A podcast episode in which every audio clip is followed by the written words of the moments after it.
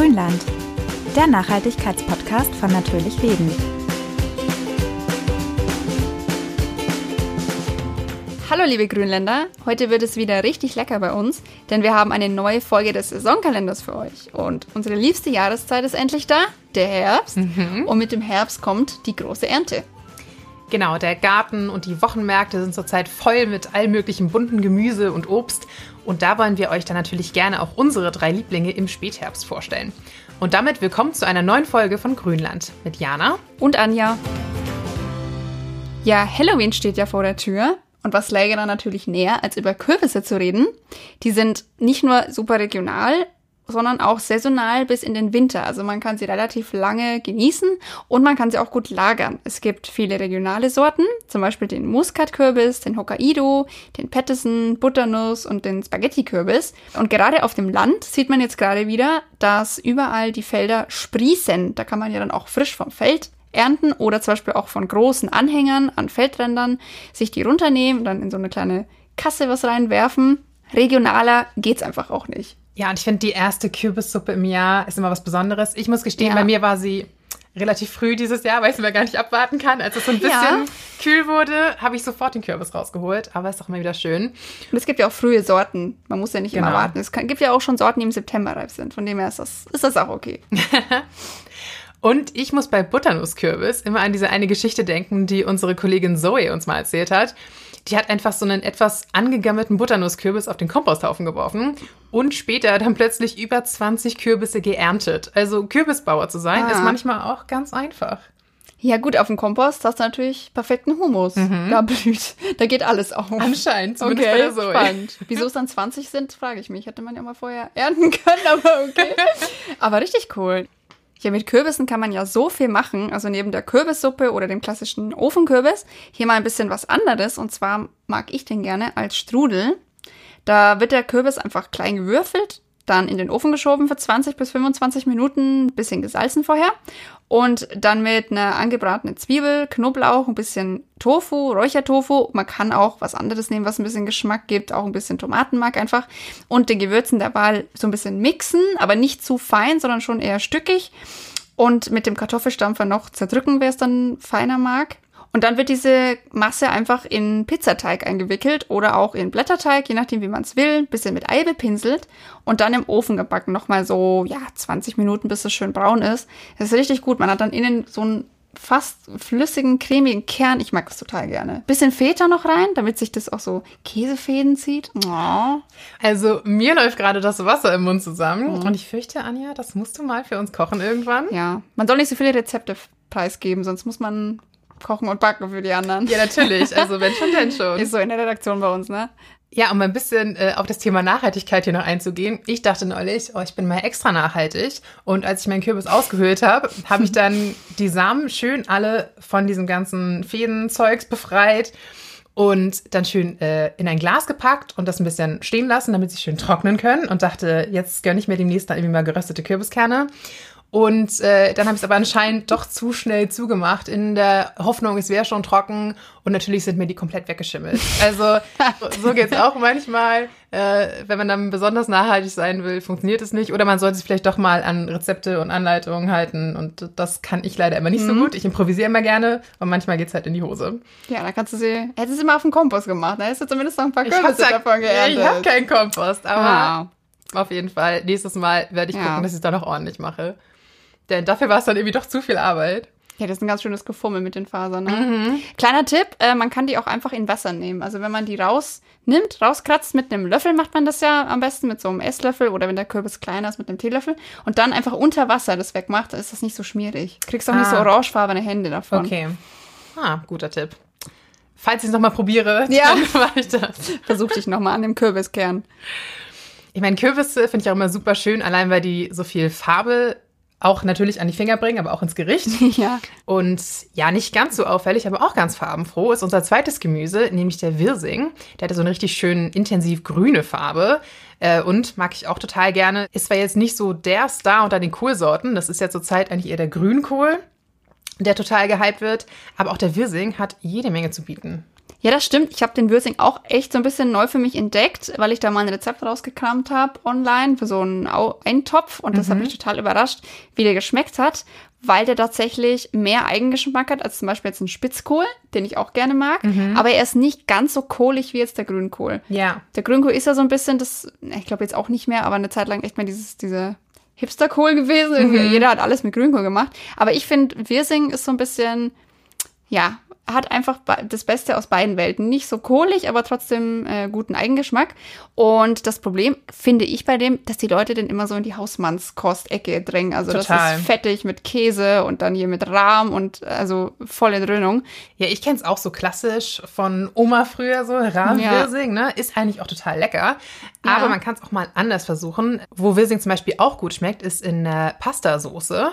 Also dafür einfach bei den Wirsing in Streifen schneiden, so einen Zentimeter breit ungefähr, und dann schön mit Zwiebeln in der Pfanne anbraten, mit ein bisschen Weißwein ablöschen. Und dann könnt ihr den einfach kurz dämpfen und dann einfach so einen Becher Schmand und einen Schuss Wasser einrühren. Ein bisschen gemahlenen Kümmel und was ihr so an Gewürzen mögt, zum Beispiel so Majoran, Salz, Pfeffer, ein bisschen Muskat. Und dann einfach als Soße zu den Lieblingsnudeln geben. Das geht super schnell, ist einfach und gesund natürlich. Ja, der Wirsing enthält tatsächlich sehr viel Vitamin C, genauso viel wie eine Zitrone, bei gleichem Gewicht tatsächlich. Und was auch schön ist, ihr kennt alle die klassischen Kohlrouladen von Oma, die sind ja meistens mit Weißkohl gemacht. Da muss man aber immer so ein bisschen aufstoßen, also ich zumindest. Ich vertrage auch Wirsing einfach vom Bauch her, vom Magen her ein bisschen besser.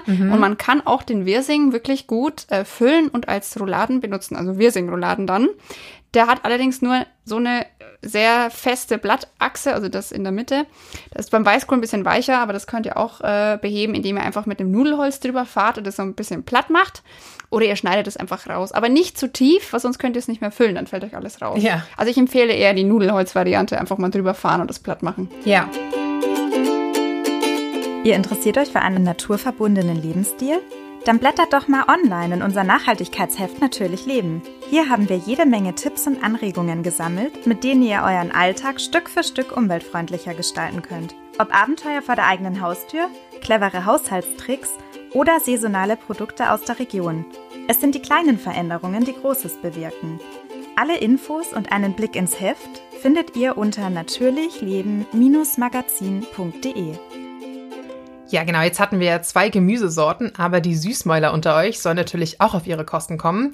Und was jetzt auch gerade überall erhältlich ist, endlich nicht mehr importiert wird, sondern jetzt auch regional verfügbar ist, sind Birnen. Die gibt's ja bei uns so meist bis in den November rein, manche Sorten sogar bis in den Dezember. Und falls ihr jetzt denkt, oh, dann kaufe ich lieber richtig viele, damit sie auch lange vorhalten. Wenn ihr größere Mengen auf Vorrat kauft, dann müsst ihr auf jeden Fall bei der Auswahl darauf achten, dass sie nicht schon zu reif sind. Also eher noch ein bisschen fester, ein bisschen grüner. Und dann auch darauf achten, dass ihr sie wirklich kühl lagert. Also im Kühlschrank oder halt auch, wenn ihr einen Kellerabteil habt oder sowas, dann da. So Sorten wie Alexander Lucas oder Conference halten dann sogar bis zu zwei Monate. Und ob die Birne reif ist, das erkennt ihr daran, dass sie dann in Stielnähe, also bei schon recht leichtem Druck nachgibt und natürlich auch so schön fein duftet. Also Birnen sind ja auch äh, meistens ein bisschen süßer als Äpfel. Also auch wenn ihr sie länger lagern wollt, achtet drauf, dass sie keine Dellen haben, weil dadurch, dass die dann relativ schnell von sehr hart zu sehr weich gehen, sind die auch ein bisschen in Gefahr, sehr schnell braun zu werden, zu schimmeln. Also sie lassen sich auch nicht so leicht lagern wie Äpfel. Deswegen achtet einfach ein bisschen drauf, dass ihr sie unversehrt lagert. Ich persönlich mag sie am allerliebsten aber sowieso gegart. Also ich mag auch Birnen roh, klar, so als Schnitze, aber so als Kompott für mein Porridge oder einfach so zum Ja. Joghurt mag ich sie besonders gerne. Manchmal mache ich auch Crumble daraus und am liebsten mag ich sie tatsächlich mit ein bisschen Thymian und Vanille. Ich weiß, es ist Oh. etwas, eine etwas wilde Kombi, aber das schmeckt wirklich be sehr besonders und so ein bisschen kräuterig, weil ich finde Birnen oft sehr süß und dann ist so ein holziges Kraut dazu, mag ich gerne. Aber bei dem Thymian bisschen sparsam dosieren, weil der dann echt so, ja, so eine Kräuternote kriegt und dann hast du irgendwie so Kräutertee-Crumble, das will man dann auch nicht. Also da reicht echt so eine Messerspitze bei drei, vier Birnen und dann halt schön Streusel drüber und in den Ofen. Ist echt richtig gut mit Vanilleeis, Joghurt. Ah, super. Ich liebe auch Crumble in jeder Variation. Ja. Ich fand sowieso auch beim Streuselkuchen die Streusel immer am besten. Da brauche ich den Boden gar nicht mehr. Ja, ich habe auch immer das Obst und die Streusel runtergegessen und den Rest konnte dann mein Vater haben. Genau. Ja, super lecker. Ich finde Birnen aber passen auch erstaunlich gut zu herzhaften Gerichten. Also nicht nur so mit einem Hauch Kraut, sondern auch wirklich äh, zum Beispiel mit ein bisschen Rotweinsoße oder in so Rotkohlgemüse Oder auch als Füllung, wenn ihr Fleisch esst von Braten oder in einem Linsensalat oder sowas. Also da kann man sich echt austoben. Aber so herzhaft auch total lecker. Oder auf so einem Flammkuchen, finde ich, mit Birnen, Oh ja, äh, Camembert, so ein bisschen Preiselbeeren dazu. bisschen Honig. Oh, super lecker. Oder auch hier klassisch gibt es auch dieses Gericht äh, äh, Bohnen, Speck und Beeren. Ich glaube, im, Genau. Rhein, im Rheinland ist das, glaube ich. Ich möchte jetzt Ja. niemanden äh, zu nahe treten. Ich glaube, es ist das Rheinland. Zu nahe treten. Ja. das ist ja echt so ein Classic da. Also Total. Also es stell, stell funktioniert. Mir auch, stell ich mir auch gut vor, die Kombi. Ja, und die sind nicht nur lecker, Beeren, sondern auch gesund. Sie enthalten viel Folsäure, Eisen, Kalium, Magnesium, Zink und noch viel mehr. Und sie sind auch sehr bekömmlich. Sie schmecken ja recht süß. Und äh, das kommt daher, dass sie wenig Fruchtsäure haben. Also Äpfel äh, haben ein bisschen mehr davon, deswegen sind die auch ein bisschen säuerlich. Birnen sind tatsächlich am bekömmlichsten. Und vor allem, wenn sie dann gegart sind, sind sie auch toll, wenn man so ein bisschen Beschwerden hat im Magen-Darm-Bereich. Und, aber ganz wichtig, die wertvollsten Stoffe stecken auch hier natürlich in der Schale. Deswegen, wenn möglich, immer mitessen äh, oder einfach mitverarbeiten. Und da seid ihr auf der sicheren Seite, wenn ihr natürlich Birnen aus dem Bioanbau kauft. Die müsst ihr dann immer noch waschen. Aber ihr könnt einfach die Schale unbesorgt mitessen. Und besonders lang hat man was von den Birnen, wenn man sie zu Saft oder Mousse verarbeitet. Also wenn man mal große Mengen geerntet hat und man wird sicher nicht schaffen, sie alle zu essen. Oder man hat eine Sorte am Wochenmarkt gekauft, die man sehr gerne mochte, einfach zum Birnenmus einkochen. Dann hat man das auch, also bis zum Sommer, bis es dann im Spätsommer die ersten wieder gibt. Oder auch mal einfrieren. Aber auch da müsst ihr gucken, dass sie ein bisschen fester sind, weil die dann matschig werden. Wenn ihr sie schon sehr weich einfriert, dann kommen sie echt als Mousse aus der Gefriertruhe dann Ja. schon. Aber ist vielleicht auch praktisch, dann hat man gleich das Mousse. Ich wollte gerade sagen, ist ja auch nicht unbedingt was Schlechtes. Ja.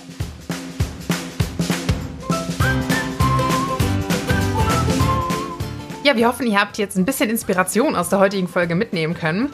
Und falls ihr noch weitere Tipps habt, was ihr so mit eurem Lieblingsgemüse oder Obst aus Herbst und Winter anstellt, dann lasst uns doch gerne einen Kommentar auf unserem Instagram-Account da oder schreibt uns eine Mail, da würden wir uns freuen. Abonniert gerne unseren Podcast, damit ihr keine Folge verpasst. Und dann hören wir uns hoffentlich in einer neuen Folge von Grünland. Bis dann! Ciao.